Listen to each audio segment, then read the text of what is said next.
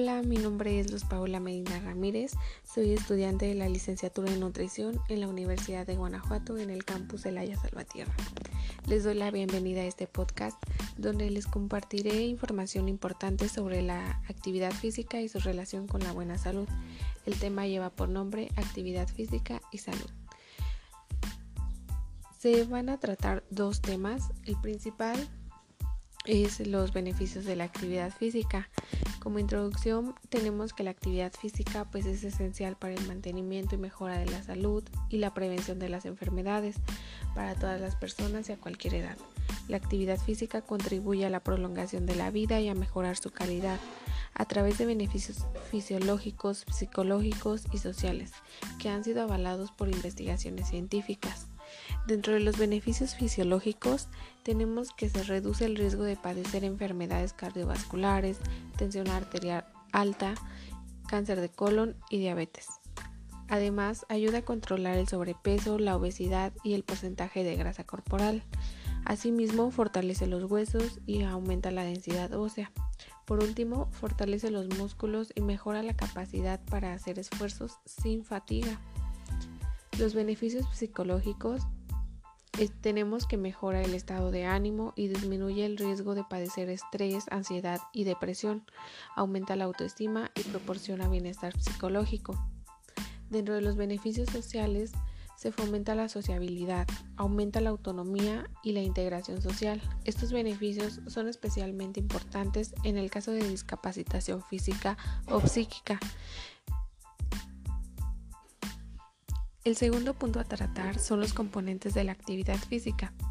Esta tiene muchos componentes, sin embargo, los más relacionados con la salud y que son de interés en este tema son la resistencia cardiorrespiratoria, la flexibilidad, la fuerza y resistencia muscular y por último la coordinación, que es un componente importante en la infancia. A continuación explicaré en qué consiste cada una de ellas y mencionaré algunos puntos importantes a considerar durante su realización. Respecto a resistencia cardiorrespiratoria, es la capacidad de nuestro organismo para realizar tareas que necesitan el movimiento de grandes grupos musculares durante periodos de tiempo prolongados. En estas circunstancias, nuestro corazón y nuestros pulmones necesitan adaptarse para llevar la suficiente sangre oxigenada a los músculos y recuperarse del esfuerzo realizado. Se puede fortalecer la resistencia cardiorrespiratoria realizando una carrera suave, natación, bicicleta, remo, andar a ritmo ligero o salto, etc. Cuando se practiquen actividades de resistencia cardiorrespiratoria hay que tener en cuenta los siguientes aspectos.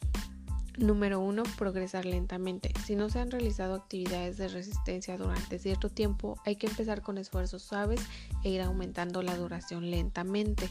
Número 2. Es conveniente que la actividad física sea amena y fácil de realizar para que pueda garantizarse su práctica regular y se han de elegir aquellas que nos gusten más e ir alternando su práctica.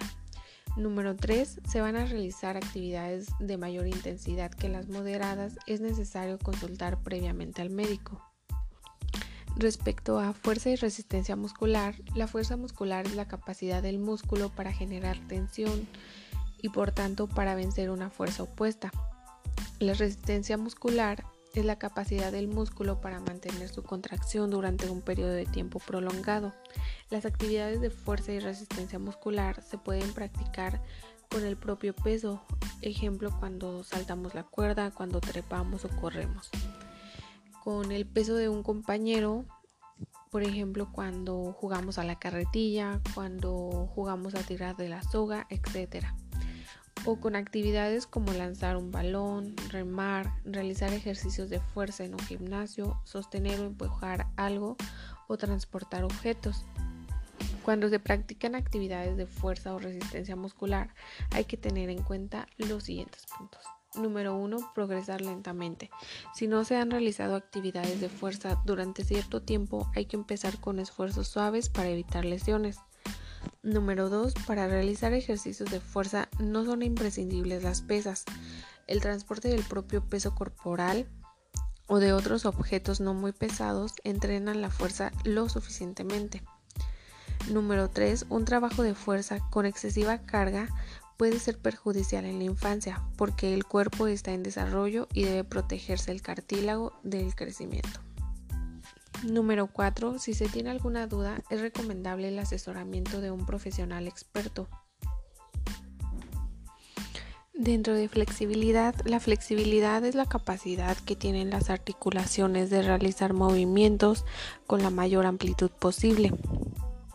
La flexibilidad no genera movimiento, sino que lo posibilita. Algunas actividades físicas que mejoran la flexibilidad son estirar suavemente los diferentes músculos, bailar, jugar a los bolos, a la goma elástica, pasar la aspiradora, practicar deportes como gimnasio o karate y hacer ejercicios de estiramientos específicos dirigidos por un profesional. Cuando se practiquen actividades de flexibilidad hay que recordar Número 1. Aumentar la amplitud de movimiento de forma progresiva. Se requiere cierto tiempo para apreciar el progreso. Número 2. Realizar frecuentemente estas actividades porque la flexibilidad se pierde si no se trabaja ayuda a evitar lesiones y además disminuye con la edad. Número 3. Aunque en la infancia se es más flexible que en la edad adulta, conviene iniciar las actividades de flexibilidad en edades tempranas y mantenerlas a lo largo de la vida. Número 4. Es importante incluirlas tanto al principio como al final de las sesiones de actividad física. Y número 5. Evitar las sensaciones dolorosas realizar los estiramientos de forma lenta, sin rebotes ni sacudidas. El último componente es la coordinación. La coordinación motriz es la capacidad para utilizar los sentidos, especialmente la visión y la audición, junto con el movimiento de las diferentes partes del cuerpo para desarrollar movimientos con presión y suavidad. Las actividades de coordinación incluyen el equilibrio corporal, la habilidad para mantener una determinada postura poniéndose en las fuerzas que pueden afectarla, especialmente a la gravedad, por ejemplo, andar sobre una barra fija. Número 2. El ritmo.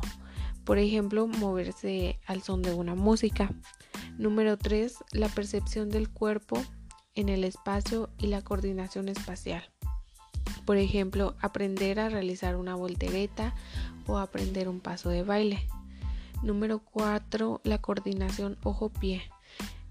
El ejemplo más sencillo es golpear o conducir un balón con el pie. Y número 5. La coordinación ojo-mano. Por ejemplo, golpear una bola con una raqueta, lanzar o recibir una pelota con la mano. Hay que tener en cuenta que las actividades de coordinación evitan caídas y accidentes, proporcionan una gran satisfacción en la infancia, son muy importantes para el desarrollo físico-psíquico. El aprendizaje de estas destrezas es un proceso distinto para cada persona. Algunas personas requieren más tiempo que otras. Espero esta información sea de gran ayuda para todos los escuchas de este podcast. Finalmente quiero cerrar el tema con una frase que dice así. La actividad física es una forma de invertir en salud, cuesta poco y es fácil y barata.